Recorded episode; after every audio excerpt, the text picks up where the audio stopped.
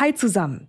Über 190 Länder gibt es auf unserer Welt und mit ganz vielen davon pflegt Deutschland intensive Handelsbeziehungen. Und genau die möchten wir in diesem Podcast für euch abdecken und drehen den Globus deshalb immer wieder neu. Wenn uns das aus eurer Sicht gelingt, dann lasst uns gerne eine Bewertung da, zum Beispiel auf Spotify und Apple Podcast. So könnt ihr uns am besten unterstützen. Außerdem könnt ihr dieses Format auch in der neuen RTL Plus Musik-App hören. Der Download ist kostenlos und der Podcast natürlich auch. Und jetzt geht's los mit der neuen Folge. Ganz getreu dem Motto lieber miteinander anstatt gegeneinander gründen Deutschland, Frankreich, Italien, Belgien, die Niederlande und Luxemburg 1951 die Gemeinschaft für Kohle und Stahl, um zu verhindern, dass die Staaten Europas jemals wieder Krieg gegeneinander führen.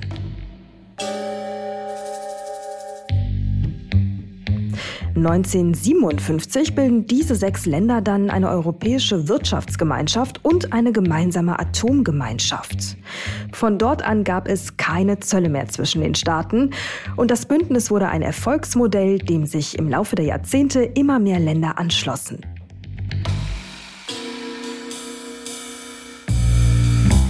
1992 formiert sich aus den drei Bündnissen heraus dann die Europäische Union, die heute ganze 27 Mitgliedstaaten in sich vereint.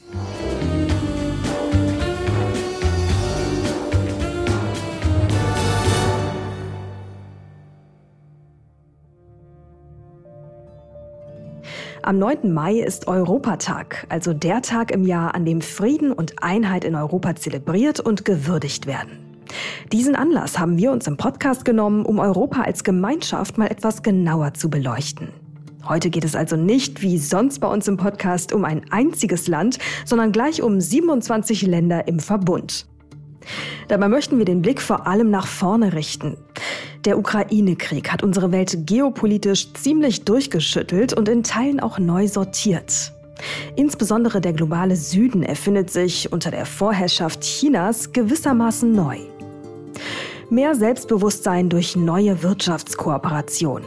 Eine teilweise Abkehr vom US-Dollar durch den stärkeren Handel mit anderen Währungen. Der Wunsch nach einer multipolaren Welt. All das eint den globalen Süden und das äußert sich zum Beispiel im Ausbau des Wirtschaftsbündnisses BRICS, dem die Länder Brasilien, Russland, Indien, China und Südafrika angehören. Dieses Bündnis ist gerade dabei, sich stark zu vergrößern. Die Liste möglicher neuer Dialogpartner, die ist lang und reicht von Ägypten bis nach Indonesien und viele andere kommen gerade noch hinzu.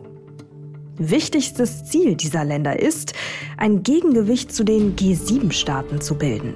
Also zu den bedeutendsten Industriestaaten der westlichen Welt. Genauer gesagt zu Deutschland, Frankreich, Italien, Japan, Kanada, zum Vereinigten Königreich und den Vereinigten Staaten. Wirtschaftlich und geopolitisch stellt das Aufstreben und die Vereinigung der Schwellenländer Europa zwangsläufig von nie dagewesene Herausforderungen. Erstens befindet sich die Europäische Union gewissermaßen zwischen den Stühlen. Zum einen verbindet sie eine tiefe transatlantische Freundschaft mit den USA, gleichzeitig pflegt sie aber auch intensive Handelsbeziehungen zu China.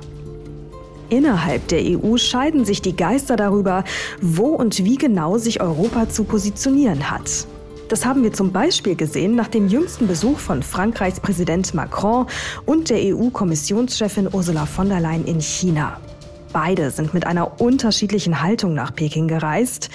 Während Macron die Wichtigkeit der Wirtschaftsbeziehungen und eine Neutralität seitens der EU im Taiwan-Konflikt thematisierte, legte von der Leyen ihren Fokus auch auf die Schwierigkeiten der Beziehungen zwischen China und der EU. Und sie übte sich in Kritik an Xi Jinpings Haltung gegenüber den Menschenrechten und Wettbewerbsbedingungen im eigenen Land. Danach entbrannte in Deutschland eine Debatte um die Frage, wie sollte sich Europa im geopolitischen Spiel zwischen China und den USA positionieren? Eine wirklich wichtige Frage, auf die es keine einfache Antwort zu geben scheint. Wichtig ist, so viel ist klar, Europa braucht eine kluge Strategie und einen neuen Unique Selling Point, also ein Alleinstellungsmerkmal, um in der Welt von morgen weiter ein Gewicht darzustellen. Und dieser USP, der muss über Wirtschaft abgebildet werden. Nur wie kann das gelingen? Wie kann Europa ein globaler Wettbewerbsfaktor sein und bleiben, wenn sich um uns herum in der Welt zunehmend neue Bündnisse wie BRICS Plus auftun, in denen Europa erstmal keine Rolle spielt? Genau darüber habe ich vor wenigen Tagen auf einem der relevantesten Wirtschaftsgipfel in Deutschland, unter anderem mit der Vizepräsidentin des Europäischen Parlaments, Nicola Beer, gesprochen. Auf dem Ludwig-Erhard-Gipfel haben Frau Beer, Christian Illek, Finanzchef der Deutschen Telekom, der Chef der Schörkuber Unternehmensgruppe Nico Nussmeier, Dirk Steenkamp, stellvertretender Präsident des Deutschen Instituts für Normung, und ich auf einem der Panel diskutiert. Wo Europa steht und wo Europa hin will, das hören Sie gleich. Und damit ganz herzlich willkommen hier bei Wirtschaft Welt und Weit. In diesem Podcast sprechen wir darüber, wie sich die Welt seit dem Ukraine-Krieg strategisch neu aufstellt. Welche wirtschaftlichen Bündnisse drohen endgültig zu zerbrechen? Wo entstehen vielleicht auch ganz neue Allianzen? Und was heißt all das für uns und unsere Wirtschaft hier in Deutschland? Dazu sprechen wir jede Woche Donnerstag mit Menschen, die sich auskennen. Ich bin Mary Abdelaziz Ditzo, Journalistin und Leiterin für den Bereich Wirtschaft und Innovation bei NTV. Heute haben wir Freitag, den 5. Mai und wir schauen auf die Europäische Union.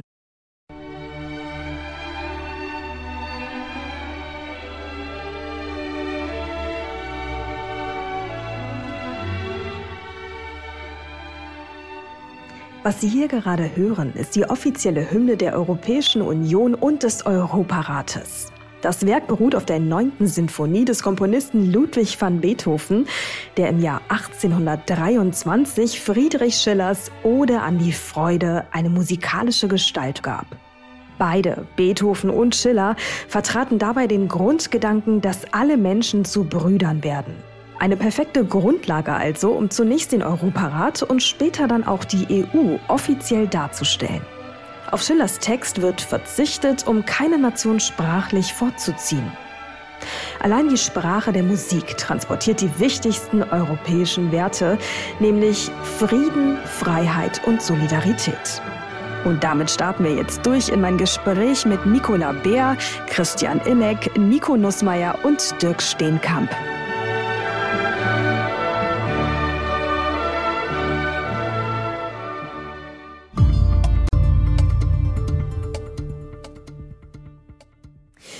Frau Bär, starten wir mit Ihnen und gleich mit Europa. Eine Sache vorweg, weil ich finde, die kommt oft zu kurz. Europa ist ja schon ein echtes Erfolgsmodell. Wer hätte vor ein paar Jahrzehnten gedacht, dass wir heute mit 27 Mitgliedstaaten zusammensitzen, zusammen Entscheidungen treffen und ein Gewicht in der Welt bilden? Ich finde, das ist schon mal ein Erfolg und oft wird das eigentlich zu wenig ausgesprochen. Also an der Stelle schon mal an uns alle ein Kompliment. Ich finde, das haben wir und alle anderen gut gemacht. Trotzdem ist es aber so, dass eben die Größe, die wir mittlerweile erreicht haben, auch öfters mal auf Kritik stößt ausgelöst, insofern, als dass manche sagen, wir sind einfach zu langsam, gerade mit Blick auf Innovationen. Was würden Sie sagen, Frau Bär, was muss vielleicht nach innen hin in der EU passieren, um nach außen hin wirksamer zu werden? Ja, erstmal ganz herzlichen Dank. Ja, ich sehe es genauso wie Sie. Europa ist ein Erfolgsmodell. Wenn es das nicht geben würde, müsste man es im Grunde genommen erfinden. Aber klar ist auch, dass wir äh, unsere Strukturen äh, überholen müssen, gerade wenn wir sehen, wie viele noch daran interessiert sind, Mitglied dieser europäischen Familie zu werden. Und das bedeutet schlicht, Entscheidungsstrukturen zu verschlanken, schneller zu werden an der Stelle. Das äh, altbekannte Stichwort der Einstimmigkeit gerade im Rat muss meines Erachtens äh, noch einmal, da müssen wir noch mal ran, insbesondere jetzt, wo wir eben auch die Notwendigkeit haben, jedenfalls sehe ich das so, uns stärker strategisch geopolitisch aufzustellen, brauchen wir in der Außen- und Sicherheit Sicherheitspolitik meines Erachtens die qualifizierte Entscheidung äh, an dem Punkt. Ähm, und dann kann man auch mit verkleinerter Kommission oder anderen Initiativrecht des Parlaments äh, meines Erachtens auf die nächsten Erweiterungsschritte zugehen. Hm. Sie haben eben verschlanken gesagt. Ähm, inwiefern verschlanken und wie werden wir dadurch schneller? Na, momentan haben wir ja eine Kommission mit 27 Kommissaren aus jedem Mitgliedstaat einen. Wenn wir in den nächsten Erweiterungsrunden auf 30, 35 kommen, kann ich mir das schlicht nicht mehr vorstellen. Ist von den Zuständigkeiten nach den europäischen Verträgen meines Erachtens auch nicht geboten. Ähm, wir haben haben im Lissabon-Vertrag schon Verkleinerungen vorgesehen. Die Mitgliedstaaten haben das dann nie umgesetzt, weil sie sich nicht über ein Rotationsmodell einigen könnten. Ich glaube, bei den nächsten Erweiterungsrunden ist das schlicht Pflicht äh, und nicht nur Kür. Hm. Um schneller zu werden. Herr Elek, genau das Gleiche trifft ja im Prinzip auch auf das Thema Digitalisierung zu. 5G flächendeckend wäre schön, habe ich mir gedacht, auf dem Weg von München hierher mit der, mit der Bahn. Das wäre eigentlich ganz schön, wenn wir das mal flächendeckend hätten. Aber dafür brauchen wir natürlich eine entsprechende Technik. Nun steht die Deutsche Telekom nicht alleine ähm, mit dem Problem, benennen wir es mal als solches, da, dass chinesische Komponenten verbaut sind, die eventuell wieder ausgebaut werden müssen, je nachdem, was im Sommer beschlossen wird. Was bedeutet das? Ähm, was bedeutet das mit Blick auf Schnelligkeit, auf Digitalisierung, auf Europa als Wettbewerbsfaktor? Also zunächst einmal ein flächendeckendes Glasfasernetz ist wie eine große Autobahn. Ähm, und äh, die ist sehr, sehr breit, weil die eben äh, die Technologie so eine hohe Kapazität hat. Insofern ist die Forderung danach absolut richtig. Ähm, aber was haben Sie von der Autobahn, wenn keine Autos drüber fahren? Wir brauchen viel, viel, viel mehr digitale Anwendungen, die in der öffentlichen Verwaltung stattfinden, die privat stattfinden, die im Gesundheitswesen stattfinden, etc. pp., damit man auch mal eine tatsächliche Nutzung hat. Wenn Sie heute mal schauen, was ein Kunde bei uns für ein Produkt kauft, dann ist das seltenst Glasfaser, weil er es nicht braucht. Aber wenn wir erstmal in der Breite Anwendungen schaffen, dann wird das sicherlich helfen, auch die Digitalisierung nach vorne zu bringen. Und ich glaube, da machen uns andere Länder, und ich nehme jetzt nicht mal Estland, wo wirklich ziemlich alles digitalisiert ist, äh, mal vor die Klammer, da machen uns viele Länder was vor. Und ähm, schauen Sie, ähm, wir, haben ja über, wir reden ja über Innovation. Ähm, Huawei ist anerkanntermaßen der Innovationsführer in mobiler Infrastruktur. Sie haben das geringste Energiemanagement, also den geringsten Energieverbrauch. Und wir haben im Prinzip entlang des IT-Sicherheitsgesetzes immer wieder nachgewiesen, dass wir keine kritischen Komponenten verbauen. Es ist auch bislang übrigens noch nichts bewiesen worden, nicht? Also, ja, das ähm, stimmt. Es ist tatsächlich keine technische Beweisführung, es ist eine politische Risikoerwägung. Entschuldige? Es ist tatsächlich keine, äh, keine technische Beweisführung, es ist ja bis de facto, bis dato, eine politische Risikoerwägung die Entscheidung, ja, die getroffen genau. werden könnte. Und dafür gibt es, glaube ich, das IT-Sicherheitsgesetz. Das ist geschaffen worden. Die Bundesregierung hat gesagt, wir wollen kein Decoupling von China, wir wollen ein De-Risking. Insofern gucken wir jetzt auf die Infrastruktur und wir werden natürlich entsprechend Folge leisten, wenn da was ist. Aber bislang ist da nichts und äh, Sie haben eine ausgezeichnete Mobilfunkinfrastruktur hier in Deutschland, wenn ich jetzt mal über Deutschland rede. Aber wie stark würde uns das zurückwerfen beim Thema Schnelligkeit, Digitalisierung, wenn es zu diesem Beschluss käme im Sommer? Schauen Sie, das ist ungefähr so. Sie haben drei große Mobilfunkinfrastrukturanbieter, zwei Europäer und einen Chinesen. Wenn Sie jetzt einen aus dem Spiel nehmen, müssen die beiden anderen im Prinzip den Bedarf des gesamten Marktes abdecken. Das wird dazu führen, dass ähm, Auflagen äh, schwieriger zu erfüllen sind. Das wird dazu führen, dass die technologische Innovation langsam vonstatten geht, weil eine Ericsson und eine Nokia haben einfach gar nicht die Kapazität in der Kürze der Zeit, ich sage mal, äh, diese Lücke aufzufüllen. Also insofern muss das gut abgewogen sein. Herr Nussmeier, was würden Sie sagen? Ist das ein Zielkonflikt? Einerseits möchten wir uns absichern, wir möchten gerade die kritische Infrastruktur schützen, in dem Wissen, dass andere Teile der Welt auch anders denken, anders handeln und ähm, wir schauen möchten, wen wir da auch gewähren lassen und wer da Einfluss nimmt. Andererseits ist es ein Entschleuniger im Bereich Digitalisierung. Ist es ein Dilemma? Also das ist ein Thema, wo, wo ich mich nicht direkt jeden Tag mit auseinandersetze. In globaleren Sinn ähm, ist es sicher so, dass ich glaube, äh, dass ein Teil der Stärke Europas sicher aus äh, eine selbstbewusste Wahl, äh, um gewisse Lieferketten äh, eher im eigenen Haus äh, zu organisieren. Habe Sie auch zugehört in äh, Ihr Panel vorher. Da haben Sie gesprochen über Onshoring, Nearshoring, Friendshoring, all diese, all diese Themen. Und ich glaube, dass das im allgemeinen Sinne, dass das sicher äh, ein Weg ist, den wir gehen müssen. Inwieweit das in diesem spezifischen Fall von Technologie, chinesische Technologie, wo auch noch das Thema Spionage und sowas eine Rolle spielt, ähm, da will ich mich nicht direkt in ein Urteil wagen, ehrlich hm. gesagt. Herr Steenkamp, vielleicht auch noch mal die Frage an Sie. Was würden Sie sagen, wo müssen wir da den Fokus legen und auch insbesondere mit Ihrer Verantwortung Normen zu schaffen in Europa, gerade im Bereich Innovationen? Ähm, was glauben Sie, ist da der richtige Weg? Ja, Vielleicht äh, zunächst mal in die Runde äh, das Thema der Normung, der Standardisierung. Äh, das klingt jetzt vielleicht erstmal unerotisch.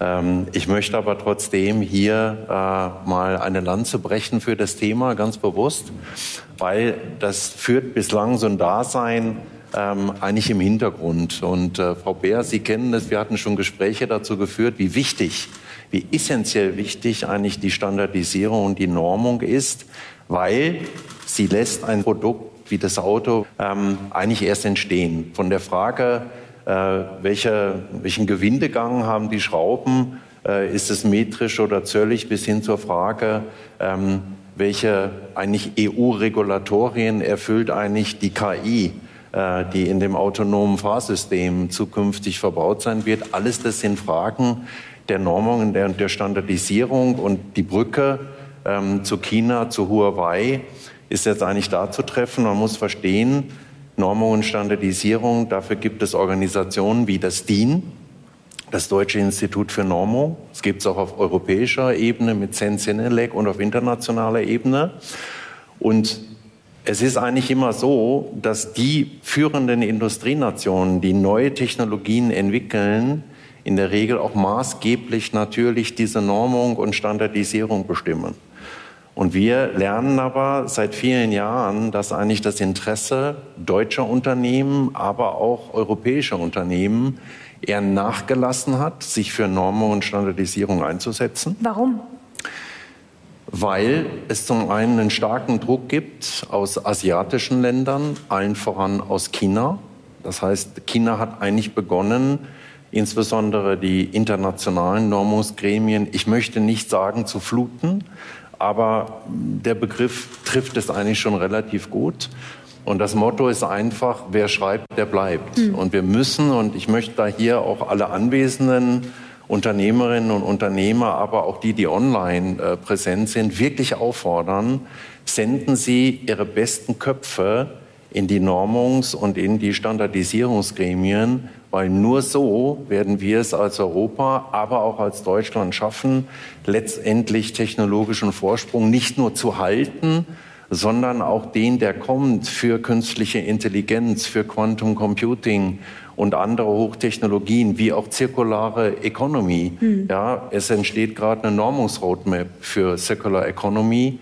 Ähm, das zu halten und das müssen wir einfach weiter nach vorne treiben, denn Normung bringt auch Geschwindigkeit. So schneller sich eine äh, Wirtschaft an dem orientieren kann, was der zukünftige Standard sein wird, mhm.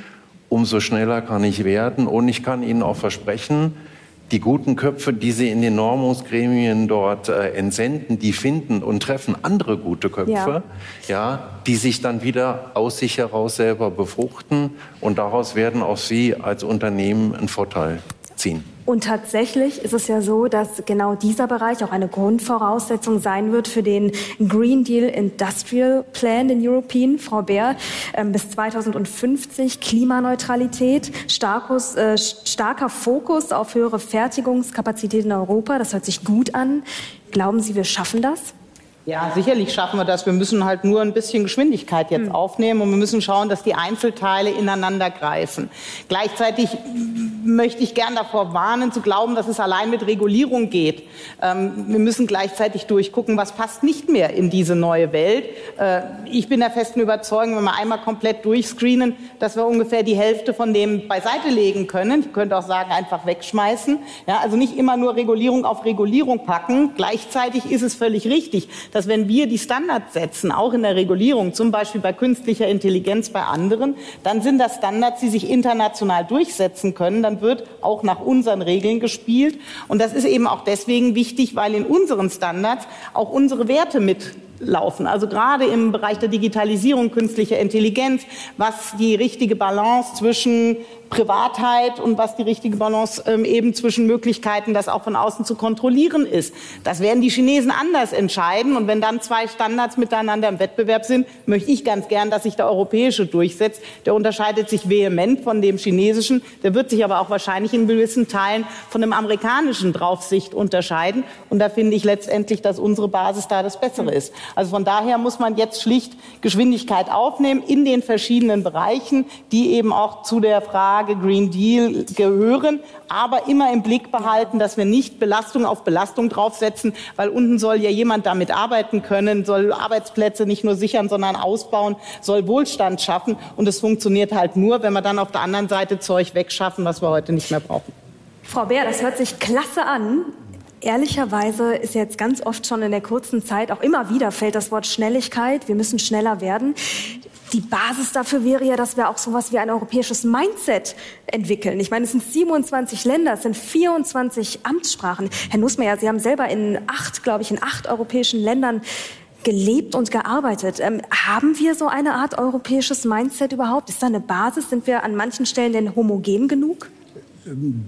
Eine Basis schon, äh, glaube ich, glaube ich wirklich stark dran. Ähm, Sie haben referiert an, an äh, mittlerweile ja tatsächlich acht äh, europäische Länder, äh, wo ich gewohnt und gearbeitet äh, habe, inklusive jetzt Deutschland.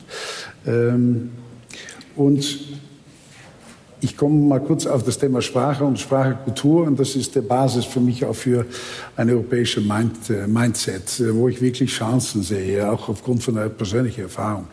Ähm, durch diese Wohn- und Arbeitserfahrung auch die Gelegenheit gehabt, um äh, Sprachen aus die drei größten äh, indoeuropäischen Gruppen zu lernen, also sowohl äh, germanische Sprachen als auch romanische, als auch slawische Sprachen.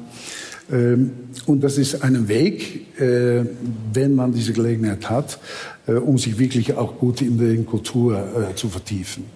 Was mich dabei aufgefallen ist und immer noch auffällt, ist eigentlich, wir sind immer sehr gut, um uns gegenseitig zu vergleichen, mhm.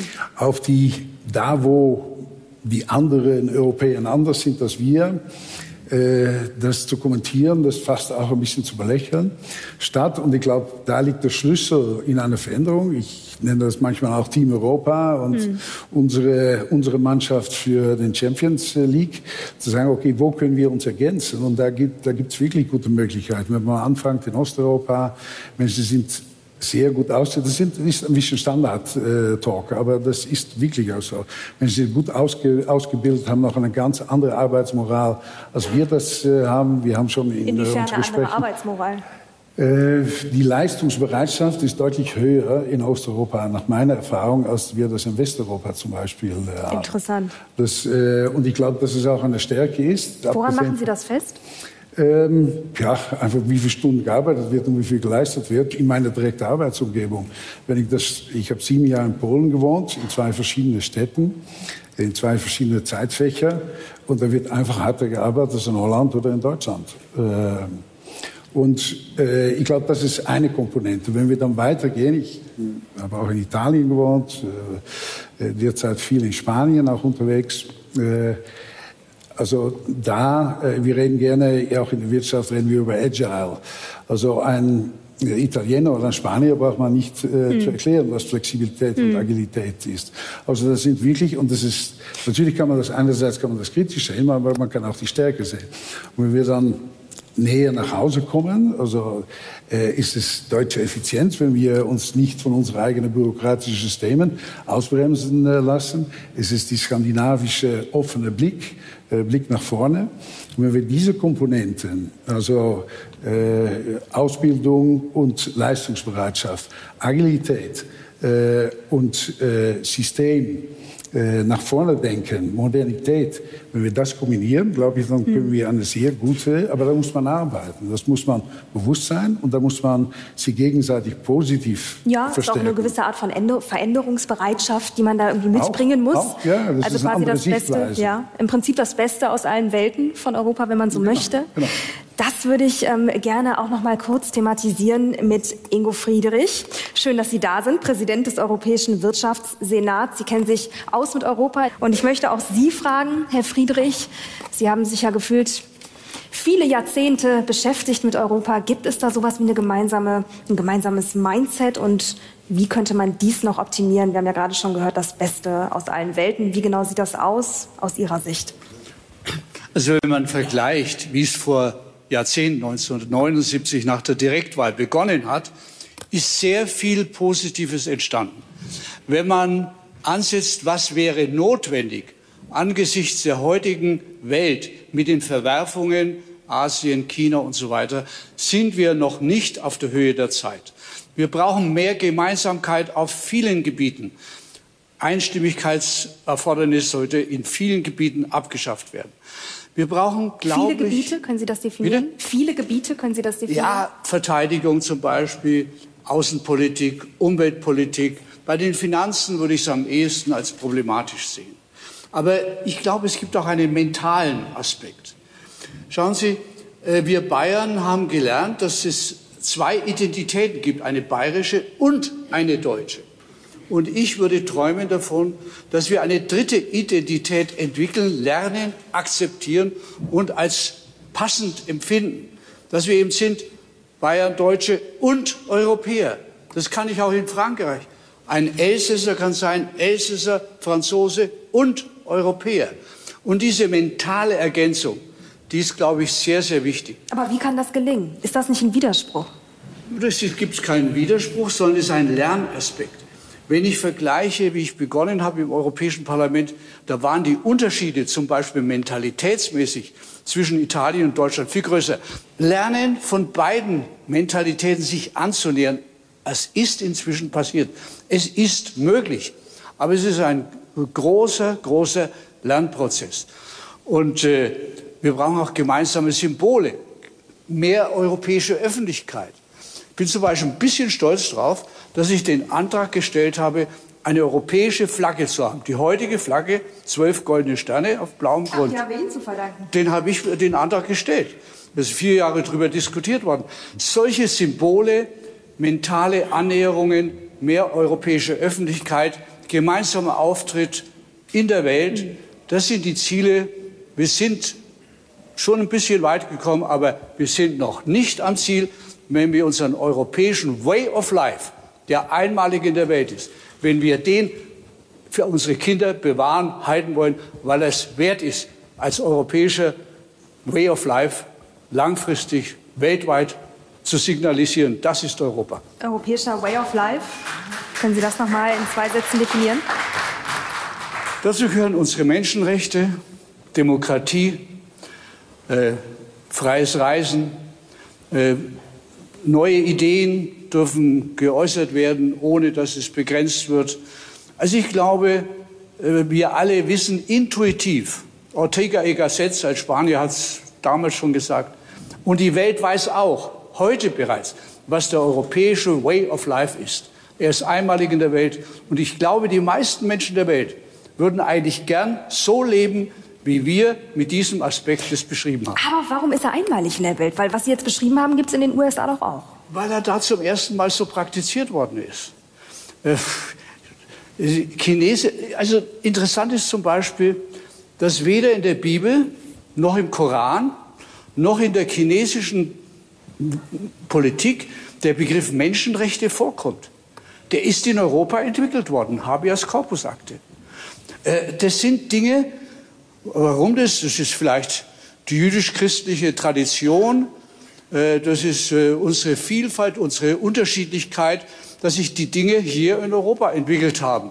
Wir wollen deswegen nicht wie Missionare rumlaufen und sagen, ihr müsst. Nein, wir bieten an, so kann man leben. Ihr könnt es auch machen, aber es ist eure Entscheidung. Herr Friedrich, besten Dank für den Impuls. Dankeschön. Bitteschön.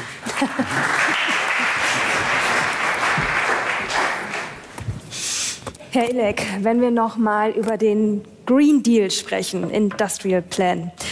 Würden Sie sagen, um da auch noch mal auf eine gemeinsame Basis zu blicken und darauf, wie wir vorankommen als Europa, dass da genug im Bereich Digitalisierung drinsteckt? Das war der erste Teil unseres Europapanels. Die Fortsetzung dieses Gesprächs hören Sie nächsten Donnerstag. Redakteure dieses Podcasts sind Andrea Sellmann, das NTV Telebörsenteam und ich, Mary Abdelaziz Ditzo. Zudem hatten wir redaktionelle Unterstützung von Chiara Schütte. Produziert wird dieses Format von One aus dem Team der Audio Alliance. Und wenn Sie, liebe Hörer, uns jetzt noch Lob, Kritik oder Themenvorschläge schicken möchten, jederzeit gerne, am besten per E-Mail an www.ntv.de. Vielen Dank fürs Zuhören an dieser Stelle, bleiben Sie uns treu und machen Sie es gut. Bis zum nächsten Mal.